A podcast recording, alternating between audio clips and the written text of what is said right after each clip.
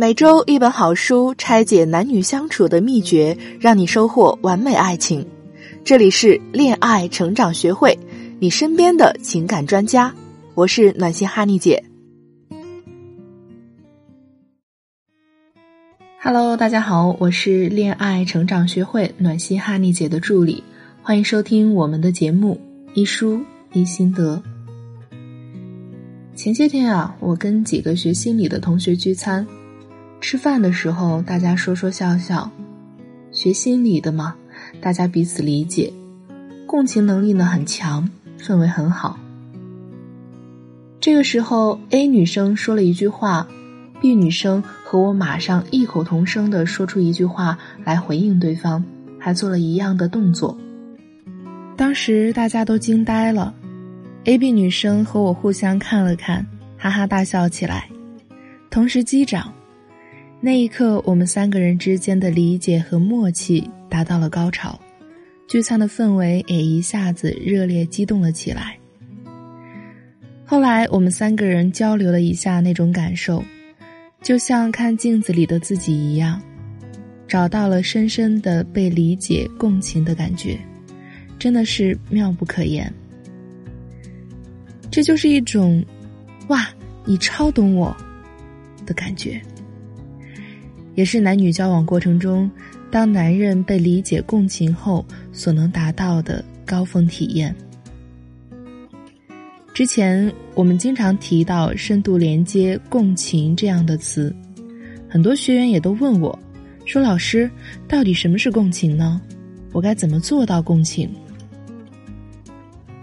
有一本书叫《共情的力量》，详细讲述了应该如何利用共情寻找爱情。如何成为一个积极的共情式聆听者，以及如何运用共情创造持久的亲密关系等等。今天呢，我们就来一起分享一下，跟男人沟通时怎样共情才能让他达到心灵的祭奠。一，共情的态度比内容重要。其实好多学员都跟我要过共情的话术。问老师有没有什么说话的公式？你告诉我，我可以直接把语言套进去跟别人聊天的。我想说，话术只是表面上的东西，比话术更重要的是你的态度。如果你没有共情的态度，那么你说的话再是标准的共情，对方也感受不到。而只要你有共情的态度，哪怕你什么都不说。对方也能感觉到你的共情。上次我有个学员去相亲，对方年龄比女生小，家境也好，对女生似乎有些不太满意。女生一看就必须发挥自己的软实力了。男生是陕北人，酒量很好，女生呢就很好奇的问：“你喝多过吗？喝的最多的是什么时候？”男生就一边笑一边调侃的讲了自己在大学毕业的时候，一手拿白酒，一手拿红酒，到处跟别人碰杯对瓶吹的事情。说的时候，男生哈哈大笑，似乎在讲一件非常有趣的回忆。我的学员全神贯注的听，听着听着，眼泪却流了下来。他说：“不知道为什么，虽然看起来是好笑的事情。”但我却有些难过。男生惊了一下，沉默了一会儿，然后艰难的开口说：“确实，我跟当时的女朋友分手了。毕业那天特别难过，而且那天喝多了，还进了医院。大家看出来了吗？虽然那个男生一直在笑着聊天儿表达的也是开心的情绪。”但我的学员，他是在用心的去倾听和理解对方，他是带着共情的态度面对对方的，所以他能感觉到男生说话背后隐藏的真正情绪：悲伤、难过、不舍。当男生把事情完整的讲完的时候，女生一直静静的听着，偶尔嗯嗯两下，最后他一直没说话。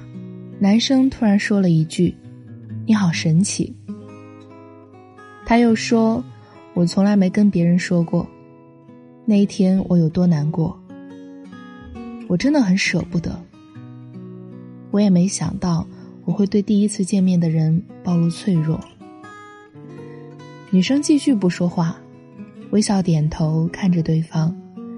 示意对方继续说下去，这就打开了男生的话匣子。男生从一开始不想跟我的学员聊天，变成了滔滔不绝的聊天。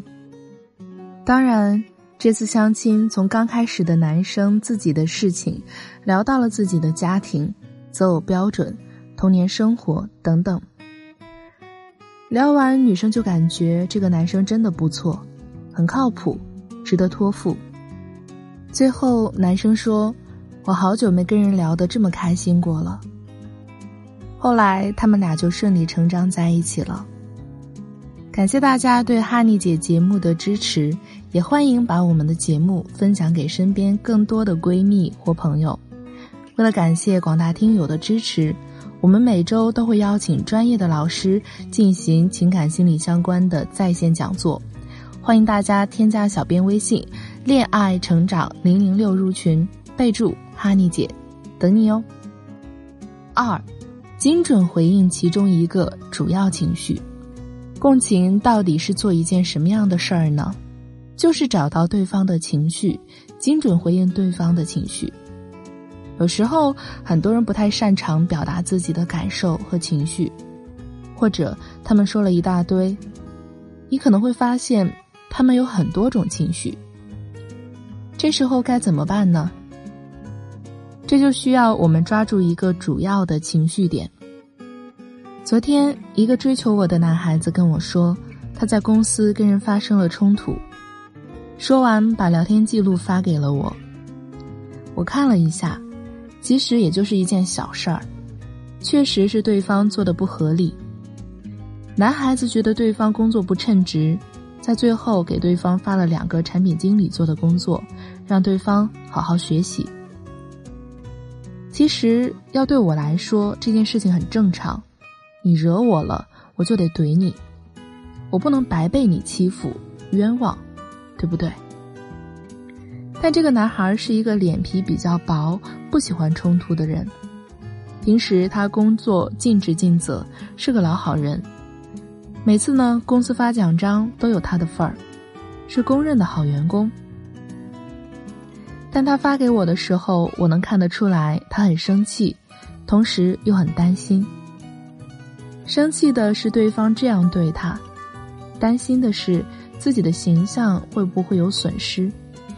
毕竟自己一直是好员工、好同事，现在突然发火，甚至呢，他开始怀疑自己了。还给我发了几个自己的奖章。按说他平时并不是一个爱炫耀的人，这时候发给我奖章，只是为了告诉我，我这次怼他不是我的错。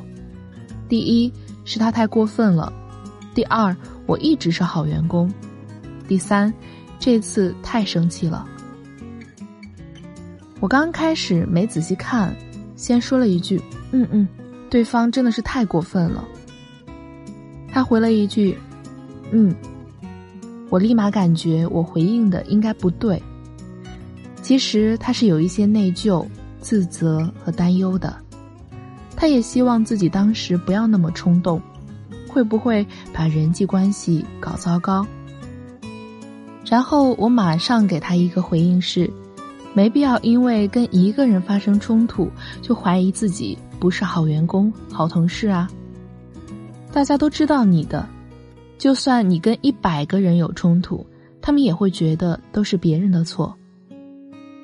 他当时就马上笑了起来，说：“跟你聊天真舒服，还是你最懂我。”说完这句话，我就知道他已经好多了，从自我怀疑、焦虑中走了出来。他还生气吗？还生气。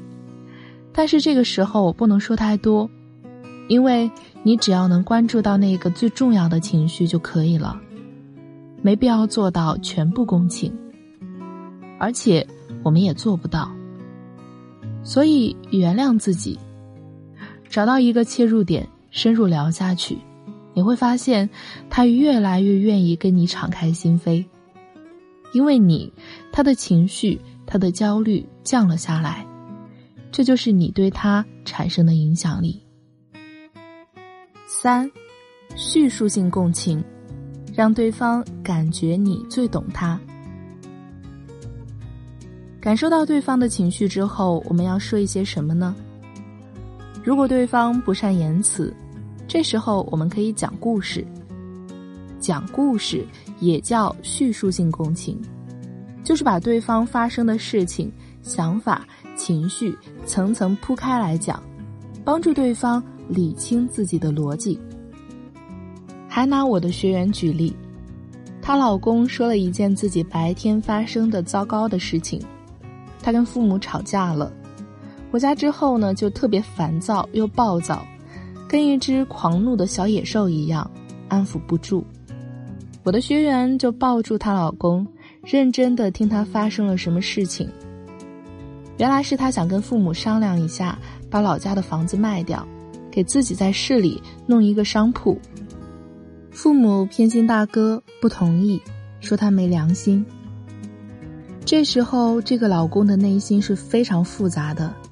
一方面，他特别痛恨父母的偏心；另一方面，他很想要一个门店。同时，他又觉得自己不应该这样痛恨父母。